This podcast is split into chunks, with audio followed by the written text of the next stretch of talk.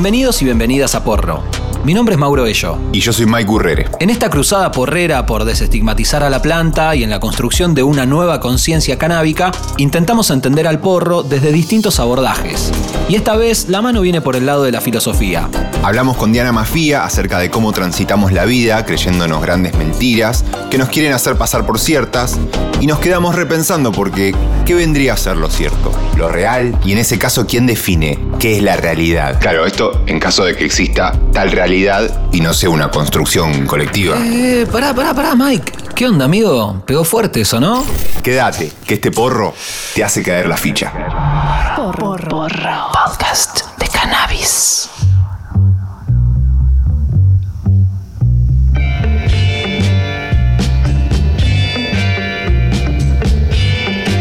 Hace 2400 años, Platón, uno de los pensadores más famosos de la historia, plantea el desafío de los filósofos para mostrar la verdad mediante la alegoría de la caverna. En esta fábula, un grupo de presos es confinado a una caverna desde su nacimiento, sin conocimiento del mundo exterior, de espaldas a la entrada e imposibilitados de poder girar la cabeza.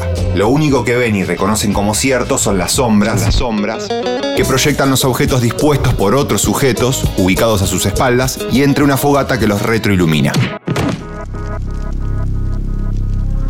Platón nos invita a imaginar que uno de estos presos es liberado y obligado a salir afuera.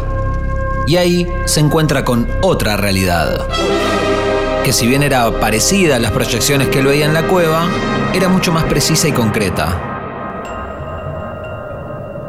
El prisionero, al salir de las sombras de la cueva, en principio queda enseguecido por la intensidad de la luz, pero a medida que pasa el tiempo y su vista se acostumbra, empieza a maravillarse con esta nueva realidad. Flashado con todo lo que ve, decide volver a la cueva para contarles a todos acerca de su descubrimiento. Al final, cuando comparte su experiencia con sus ahora ex compañeros de prisión, estos se le quedan mirando como diciendo, vos estás re loco, chabón, tomátela.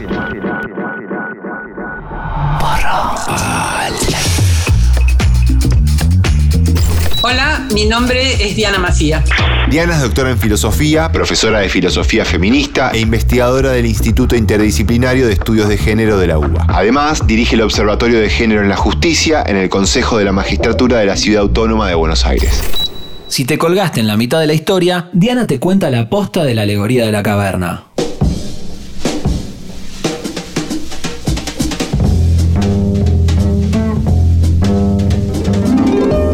Alegoría de la caverna está preparada como alegoría para hablar de la filosofía, para hablar de la verdad.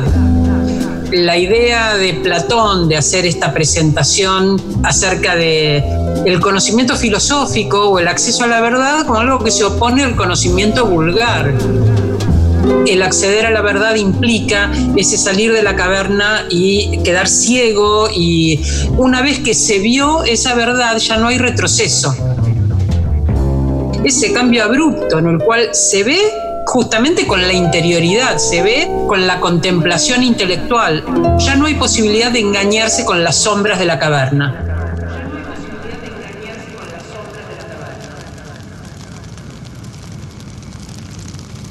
Lo que podríamos pensar es cuál es la intencionalidad de quienes manejan esas sombras, cuál es eh, la acumulación de poder, de privilegios que tienen los que manejan esas sombras, que quizás tienen la convicción de que esa es la manera en que hay que dirigirse al pueblo para mantenerlo tranquilo, o quizás tienen un conocimiento de cuál es la verdad, pero la ocultan. Y si lo vemos en términos políticos, podríamos pensar que las dos hipótesis son verdaderas. No, eh, la, Si no te quedó clara toda esta cuestión de Platón y la alegoría de la caverna, porque no sos de la generación de los libros, esta explicación tal vez te ayude a entender un poco mejor. Esto no es la realidad. ¿Qué es real? ¿Podrías definir real?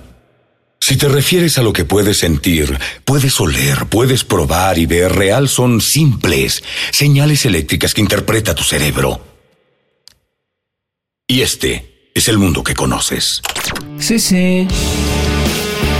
Matrix, tanto como la alegoría de la caverna, son un intento para explicar que la realidad es una construcción. En la película, el protagonista vive en una realidad simulada llamada Matrix, que no es ni más ni menos que la versión noventosa de la vieja caverna. Si bien el engaño en la peli es mucho más colorido y tecnológico que el de la cueva de Platón, la idea es la misma. En la Matrix nadie es consciente de esta realidad paralela a menos que se lo despierto se lo digan. Y así todo, tienen problemas para creerlo. La vida de Neo es como la de un prisionero en la cueva de Platón, viendo solo lo que se le permite y quieren que vea, sin darse cuenta que es parte de una realidad mayor. Buenas noches, bienvenidos a la cornisa. Salga de acá, hombre horrible. Pero, ¿por qué estamos haciendo referencia a la alegoría de la caverna, Matrix y toda esa cosa? Porque entendemos que muchos mitos que giran en torno al cannabis son como las sombras de la caverna. Hay alguien que está queriendo que tengamos una visión sesgada acerca del tema y no podamos acceder a la verdad. Como mencionaba Diana, es acá donde cobran relevancia los personajes que realizan estas proyecciones. ¿Quiénes son? ¿Cuáles son sus objetivos?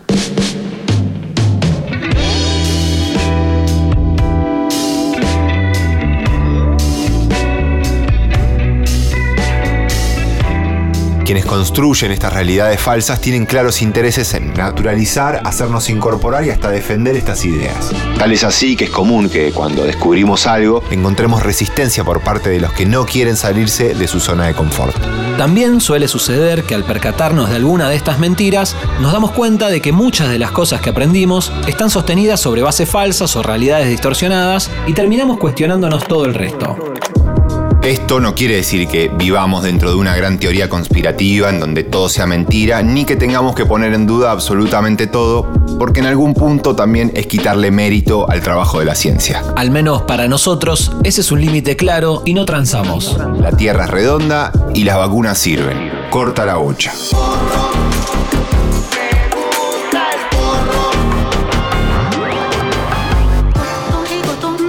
Uno de los mecanismos que suele usar el prohibicionismo para con el porro es abordarlo siempre a través de un consumo problemático. Lo extraño es que no midan con la misma vara otras sustancias que causan miles de muertes por año y que son legales, como el alcohol o el tabaco. Estos personajes a los que nuestra salud poco les importa y que acomodan las sombras como mejor les conviene a ellos, prefieren siempre usar como eje del consumo problemático a la sustancia y no al individuo. Me gustaría hablar de este consumo problemático porque este es el estigma principal que tiene el uso de la marihuana. El hecho de que el consumo es un consumo que puede ser problemático, es decir, puede causar daño a sí mismo o a terceros, la persona, por estar usando marihuana. Hay un argumento con respecto a esto que tiene que ver con es el- la entrada de otras drogas más duras. Fumás marihuana y después querés algo más y empezás con cocaína o empezás con ácido. Vamos todo el viaje fumando porro. Llegamos allá, nos tomamos una pepa. Escabiar, escabiar, escabiar. lo que consigas. Está estadísticamente probado que el, el mayor consumo que luego arrastra otro tipo de consumos es el alcohol, incluso en chicos muy, muy jóvenes, chicos y chicas muy jóvenes. Sin embargo, el alcohol es lícito. En realidad, el problema del uso problemático, el problema del uso problemático no es la sustancia. El problema del uso problemático es el usuario o la usuaria de drogas. los drogones. Quien tiene un problema con el uso es la persona. No es que la sustancia es problemática, la persona tiene un uso problemático. Me parece que sí vale la pena detenerse en cuál es el acompañamiento que vamos a hacer socialmente, terapéuticamente, en relación con lo que se llama uso problemático, porque, insisto, prohibir la marihuana no es una manera de resolver el problema, porque el problema no está en la sustancia, sino que está en la persona. Y el acompañamiento a los problemas de adicciones, sobre todo si son lo que se llaman patologías duales, es decir, problemas de padecimientos mentales ligados con problemas de adicciones, es un problema gravísimo con deficiencias tremendas por parte del Estado en la atención, sobre todo si se trata de adolescentes. Por lo tanto, no está poniendo el Estado la atención allí. El Estado está prohibiendo una sustancia porque la considera mala. Mala.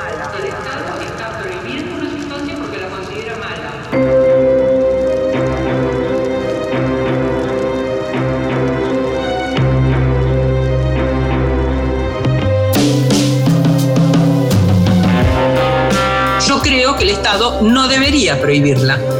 Pero esta cuestión, que es una cuestión ética y política, hay dos fundamentos que están en colisión, que están en oposición. Uno es el fundamento liberal, que dice está dentro de las libertades de cada cual llevar adelante acciones mientras no dañen a terceros. Porque en realidad el liberalismo, los derechos humanos, la ciudadanía son inventos de la modernidad. Eh, y a pesar de que la experiencia que tenemos en nuestro país es triste con respecto al liberalismo porque está asociado curiosamente a posiciones fundamentalistas religiosas y a posiciones de liberalismo económico eh, absolutamente antisocial, en realidad la, política liberal es una política de derechos humanos y de derechos individuales fuertemente defendidos. La otra posición, a la que a veces se llama premoderno, moral perfeccionista, a veces moral paternalista, es una moral que se propone una descripción de lo que es un ser humano perfecto y sostiene que el Estado tiene que guiar a los ciudadanos hacia esa moralidad perfecta y por lo tanto debe prohibir aquello que lo aleje de ese ideal. Entonces el ideal es marcado previamente, dogmáticamente, y es una posición que tiene que ver con una raíz filosóficamente aristotélica, pero luego en la religión judeo-cristiana transmitida a través de lo religioso, el presentar un ideal como ideal moral, y entonces todo lo que se aparte de ese ideal moral lo prohibimos. Prohibimos el aborto, prohibimos la droga. Eh, hablo de estas dos prohibiciones porque están hermanadas en este argumento. Quiero que vivas vos de cierta manera y por lo tanto te voy a prohibir maneras que me parezca que te alejan de ese ideal. Porro, podcast de cannabis.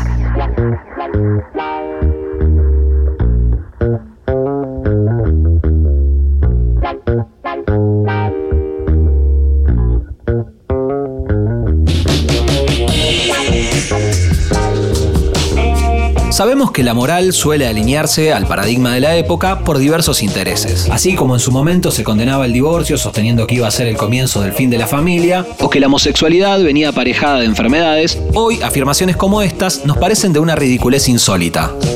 La marihuana, que está dando un paso hacia la legalidad o la regulación en distintas partes del mundo, empieza a encontrarse con la paradoja de ser moralmente aceptada por la sociedad, mientras que todavía tiene presos por delitos menores relacionados al cannabis. Por suerte, no falta mucho para que todos y todas veamos lo ridículo que es el prohibicionismo.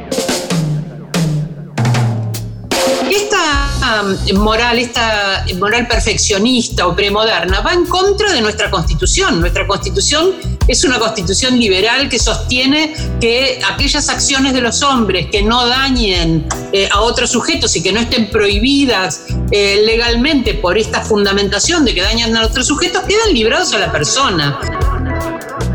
Yo creo que en esta cuestión del consumo de marihuana se junta una posición en realidad equívoca acerca de dónde reside el problema. Cuando el uso de marihuana es problemático, el Estado se desentiende de su intervención positiva, que es proteger a la persona, y solo interviene en su posición negativa, que es prohibir esta cuestión eh, violenta los derechos individuales, los derechos humanos, eh, y además es eh, restrictiva innecesariamente con respecto a otras drogas o a otras sustancias que son lícitas, que son parte de la venta y a las que se puede acceder fácilmente y simplemente hay lobby. Sabemos que la prohibición es una apertura del mercado negro, que apertura del mercado negro implica mala calidad de la sustancia porque no podemos evaluarla, porque como está prohibida, entonces el Estado no interviene para hacer esta custodia. Eh, y por otro lado, eh, el hecho de que esta sustancia ya está abriendo un mercado. De hecho, apenas se empezó a discutir la ley, apareció un emprendimiento que justo tiene el hijo del gobernador de Jujuy, pero esto es una mera casualidad, ¿no? Es verdad.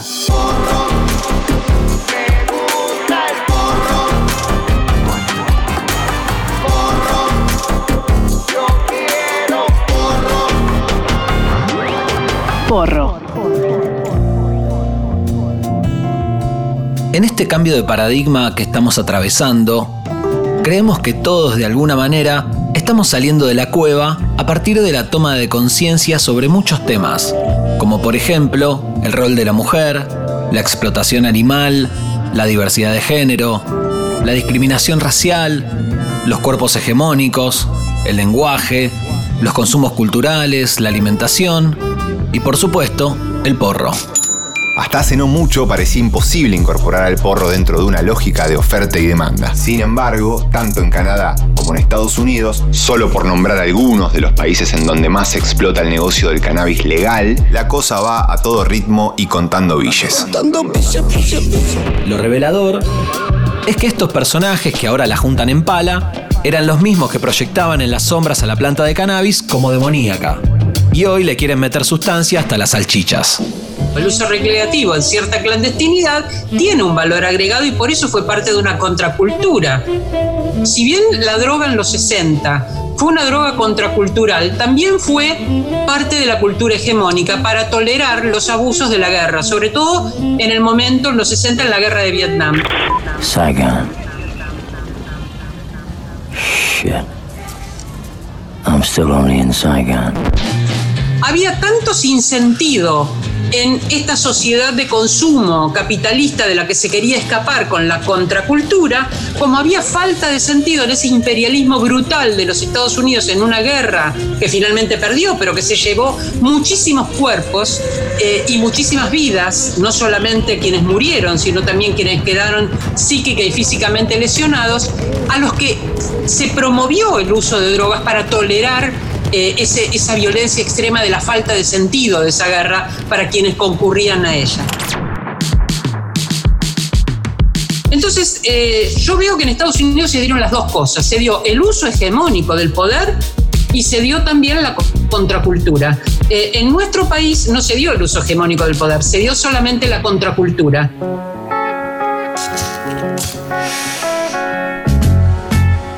Para los hippies de los 60, la marihuana formaba parte de una resistencia a la cultura dominante que proponía el sueño americano como la única alternativa para los jóvenes. Porro.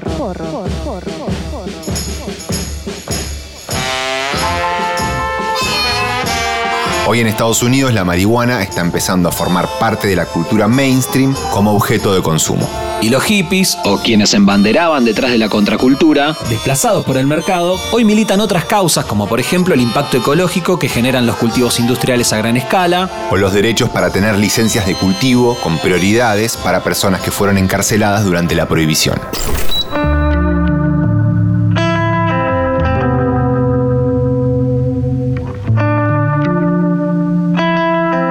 Pasa cuando esto que quedaba dentro de nuestras libertades personales se transforma en una mercancía?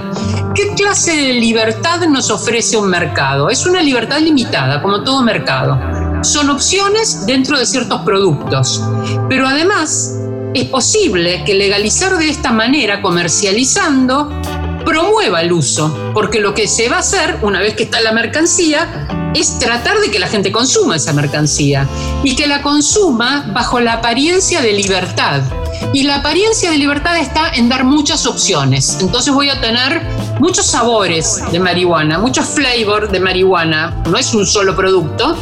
Y es lo que seguramente va a pasar acá si el mercado se abre. Van a aparecer las opciones, vas a ir a una, como se va en otras partes del mundo, un lugar donde tenés para elegir 200 sabores de marihuana. Y eso va a promover que vos vayas por una novedad, por un eh, consumo más selectivo, bueno, a ver quién se distingue consumiendo la marihuana más cara, la marihuana más difícil de conseguir, porque esto es lo que el mercado vende, el mercado vende la exclusividad, eh, la, la novedad, eh, y exclusividad y novedad en este caso va a significar más consumo. Entonces es bastante paradojal que las opciones que tenga el mercado sean prohibición o promoción eh, como mercancía de un consumo. A mí me parece desde el punto de vista ético bastante eh, paradojal, ¿no? Porro.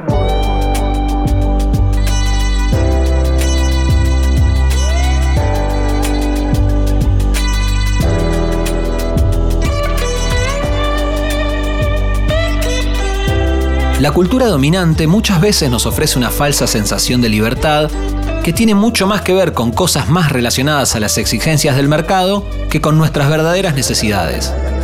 La libre elección entre una amplia variedad de productos, bienes o servicios no significa precisamente libertad. mucho menos si estos productos, bienes o servicios son cómplices de una estructura mayor que construye y naturaliza ese imaginario aspiracional que reprime o niega todo lo que no se ajusta, como en el ejemplo de la nueva normalidad que sugería la publicidad de Mad Men. La planta de marihuana, por su capacidad de romper con la conciencia ordinaria, muchas veces nos regala epifanías o caídas de fichas, reflexiones o preguntas nuevas que nos permiten elevarnos por encima de lo común y salirnos por un rato de la normalización cotidiana. Nietzsche, otro filósofo al que por cierto le gustaba mucho el hashish, decía que existían dos tipos diferentes de personas en el mundo. Aquellos que quieren saber y aquellos que quieren creer. En muchos casos, la realidad es tan dura que preferimos negar o mirar para otro lado. Como los prisioneros. Otras veces, por curiosidad o disconformidad, subimos la empinada, asomamos la cabeza y con valentía miramos la luz nueva. Tomamos conciencia de algo y creemos habernos emancipado de la cueva. Pero solo para darnos cuenta que salir de la cueva es un ejercicio permanente y que escapar de una es meterse en otra mayor. Como en una mamushka de caverna.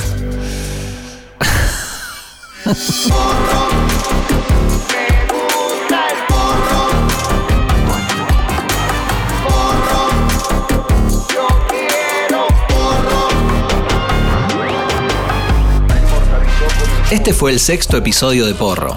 Esperamos que les haya gustado. Recuerden que para contactarse con nosotros lo pueden hacer a arroba porro podcast o a nuestras cuentas personales. Yo soy Mauro Ello, me pueden escribir a cualquiera de mis redes en arroba no soy Mauro. Yo soy Mike Urrere, me pueden encontrar en Instagram como arroba los cocos. Como siempre, le agradecemos a Gully por el opening y a Caveman por el arte de tapa original de cada episodio. Si están muy manijas con los diseños del podcast, vayan a la tienda de porro en Flash Cookie, donde pueden encargar merchandise oficial del podcast como remeras, buzos, cuadros, calcos, etc. Y estén atentos que en las redes seguro se va a romper algún que otro sorteo. Flash Cookie es una plataforma de merchandise on demand. Entra a www.flashcookie.com, crea tu tienda, subí tus diseños y listo.